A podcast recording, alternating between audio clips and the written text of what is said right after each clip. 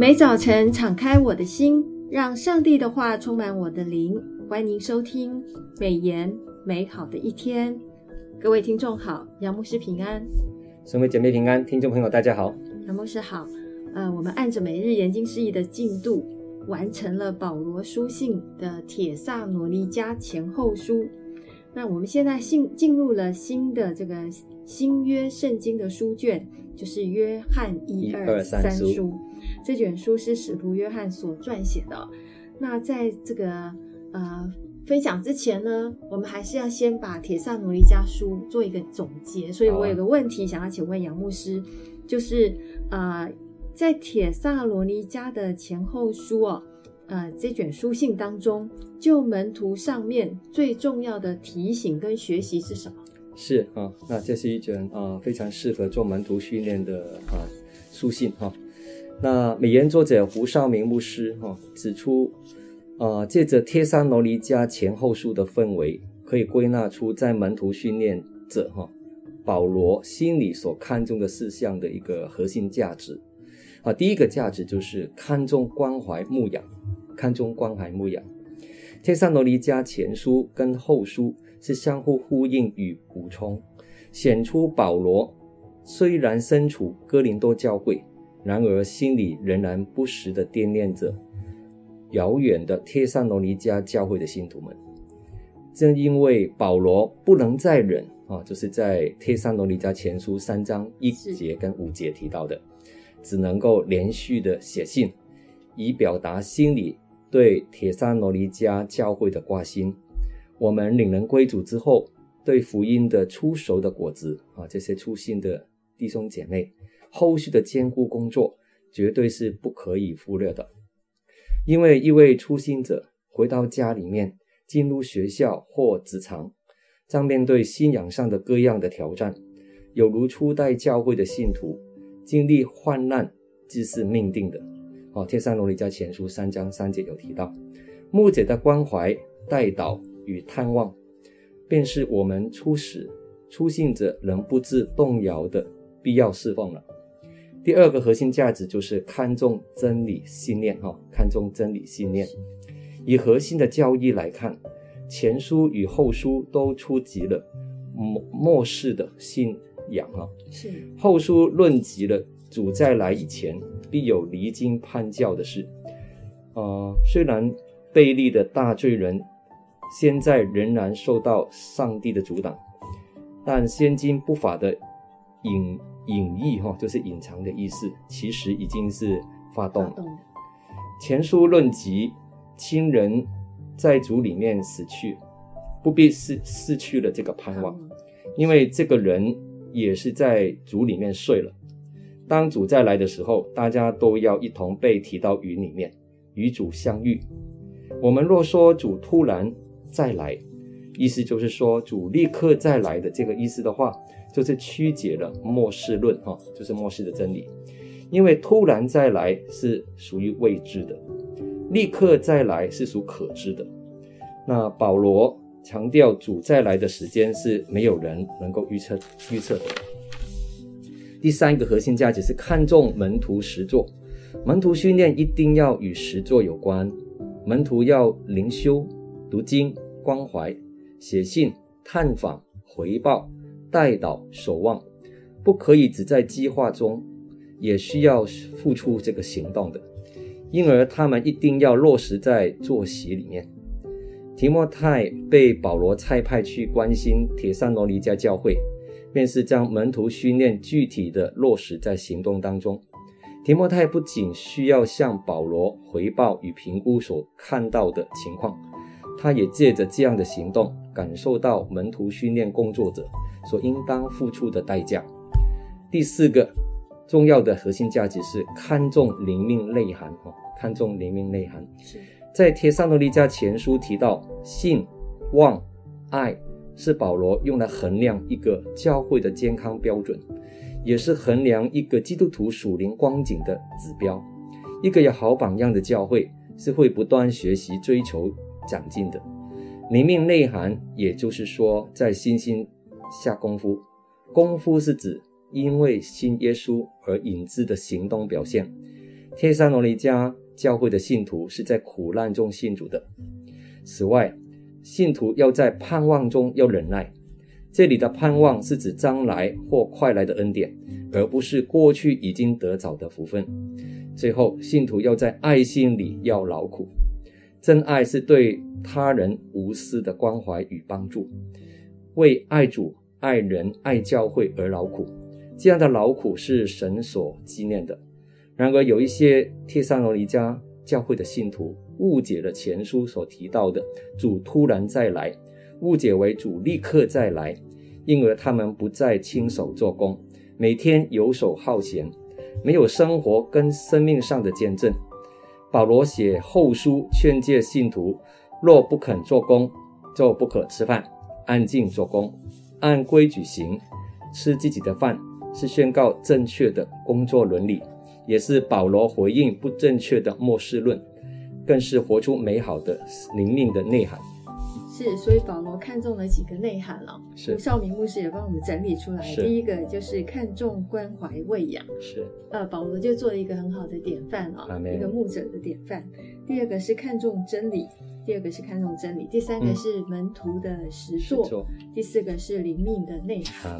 那灵命的内涵呢，就要透过很多的方式，包含有、嗯、呃这个规律的这个读经的。呃，时间，时间，然后也有祷告的这个生活，对，所以我觉得这也是读经会目前在推动的一件事情。阿门。好，第二个问题，我想要请问一下杨牧师，就是关于约翰一书的。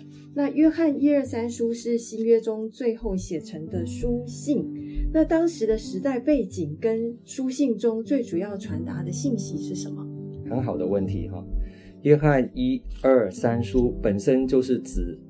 指明了作者与收书人啊，并没有指明哈作者跟收书人，但教会历来认为这三卷书都是使徒约翰写的。由于书信里面的内容啊，还有他的啊措辞哈观念跟约翰福音都非常的相似，学者多同意这三卷书信跟约翰福音是同一位作者，就是使徒约翰写到写成的。啊，第二，我们看看本书流露出长辈对晚辈说话的语气。可以知道的是，使徒约翰晚年的作品，按早期教会的传说，使徒约翰年老的时候，曾在以弗所居住一段很长的时间。本书可能就是在以弗所这个地方写成的。成书的日期大约是主后八十到九十年代。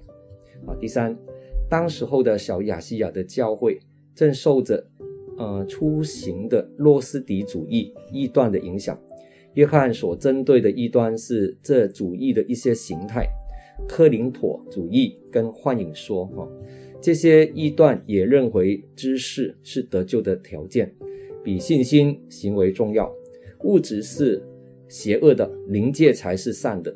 不仅如此，他们更认为肉身既然属于物质。则神绝不能成为肉身。基督的肉身是灵界的投影，哈，就是幻影说所提到的重点。或者，基督的灵是在耶稣这个人受洗的时候临到他身上，到死前就离开了他。这个是克林陀主义的一个核心提到的交易。使徒约翰为要针对这样的错谬，于是写了《约翰一书》。教导信徒辨明真道，传书论道真信徒的三种标志：第一，持守真理，不随异端；第二，行为正直，不行不义；第三，爱主爱人，不仇恨，不空谈。哦，第四个重点就是约翰二书的受信人被称为蒙拣选的太太和他的儿女。哦，就是约翰二书的一章一节。多数学者也认为，受信人是某一间教会以及他的会友。哈，作者写本书的目的是要帮助信徒在一端的冲击以及挑战下，要持守真理，实践爱心。啊，第五，最后就是约翰三书的作者啊，那自称为长老，其实他是使徒约翰。收书人为该犹，他是一位热心接待客旅的弟兄。由于该犹所属的教会的一位领袖丢特菲毁谤使徒，拒绝接待使徒的代表，甚至逼迫接待客旅的弟兄。作者乃运用使徒的权柄责备他，并勉励该犹继续的用爱心接待做客旅的传道者。二书是劝告信徒不可接待传异端的人，三书就是勉励信徒用爱心接待做客旅的弟兄。是。那第二个问题，我想请问一下杨牧师，就是约翰在书信当中有提醒大家，重生的人，也就是与上帝相交的人。会有什么样的表现？对于我们现代的基督徒有什么提醒？非常重要的一个问题哈。约翰在书信当中提醒当时候的小亚细亚地区的教会基督徒，也是提醒今天的基督徒，一个重重生得救的人会有以下的生命表现。第一个，因着同有耶稣基督的新生命，使徒与天父。和耶稣基督可以相交，哦，就是约翰一书一章三节所提的，使使徒和读者们以及就是其他教会的基督徒也能够相交。相交这个词在英文 NIV 就新国际译本的圣经翻译为 fellowship。好，什么叫 fellowship 呢？就是一个团契，哈，中文和合本的修订版就直接翻为团契，意思就是共共同享有。我们就是好像看到路加福音五章十节啊，这样有一个隐含的意思，在信仰上表示共享一些的福气、经历、使命，并且互相契合的意思，就是 koinonia 希腊文的这个意思哈。所以约翰才会提醒读者，我们将所看见、所听见的传给你们，使你们与我相交。我们乃是与父并他儿子耶稣基督相交的，就是约翰一书一章三节所提的。是。第二，我们看与神相相交的人会行在光明中，因为神就是光，哈，就是约翰一书一章五节所提的。光与黑暗象征真理与邪恶的对立，啊，约翰一书一章五节，三章十九到二十一节所提的。神就是光，表示神是圣洁、公义、美善。真理的源头，与神相交的人绝不能，呃，容让自己活在罪恶黑暗当中。美言作者温永生院长在十二月十九号的研经释义里面指出，上帝是光，我们必须行在光明中，才能与上帝相交。哈、就是约翰一书一章七节所提的，信徒会在神的光中觉察到自己有罪，向上帝认罪是与上帝相交的第一步。如何才能够行在光明中呢？比较第一章七节跟第一章九节，行在光明中和认自己的罪的结果都是一样，是罪被洗净。可见行在光明中就是认罪的意思，而且认罪的原文是现在式，有继续不断的意思，意思是重生的人一生会过一种认罪的生活。神应许我们若认自己的罪，神是信实的，是公义的，必要赦免我们的罪，洗净我们一切的不义，就是一章九节的应许。赦免暗示罪，如同呃债哦，这个债哈、哦，就是我们欠债的债，要待扩免。洗净表示罪如同污迹，有待清除，这样才能够保持与上帝哈、哦。可以有一个畅通的相交。第三，重生得救的人不会继续不断的存心哈犯罪。约翰说：“小子们呐，我将这些话写给你们，是要叫你们不犯罪。”约翰一书二章一节所提的不犯罪，是指不存心犯罪，也不开始犯罪，因他有爱神的心，真理也在他心里面，他就住在主里面，他就遵守主的诫命。照着主所行的去行，就晓得他是认识耶稣的人，他就自然行在光明中，与神相交，也会与其他基督徒有团契了。当基督的真光照亮一个人的生命，自然就将人内心的黑暗、污秽、腐败显露出来，叫他悔过，寻求宝血的捷径。我们也让也要让基督的真理进入我们的生命，照亮黑暗的角落。叫我们心里有光，并叫这光照亮四方，叫身边的人看到圣洁、真实和良善，这是光的本质。是与神相交的人就会行在光中。光明中，那神就是光。阿门。那神是信实的，是公义的。必要赦免我们的罪，洗净我们一切的不义啊！是的，如果一个爱神的人，就凡事他思想的、他做的，都会讨神喜悦。是的，因为我们每一个人都是如此。好，好，谢谢杨牧师今天很精彩的分享。那再次的提醒大家，每日研经释义的第一季已经出刊了。那我们这一季的经卷是诗篇九十二到一百二十篇，还有马可福音跟以弗所书，请大家千万不要错过。那么今天美言美好的一天就分享到此，谢谢您的收听。愿上帝的话语丰富充满我们的生活，使大家福杯满溢。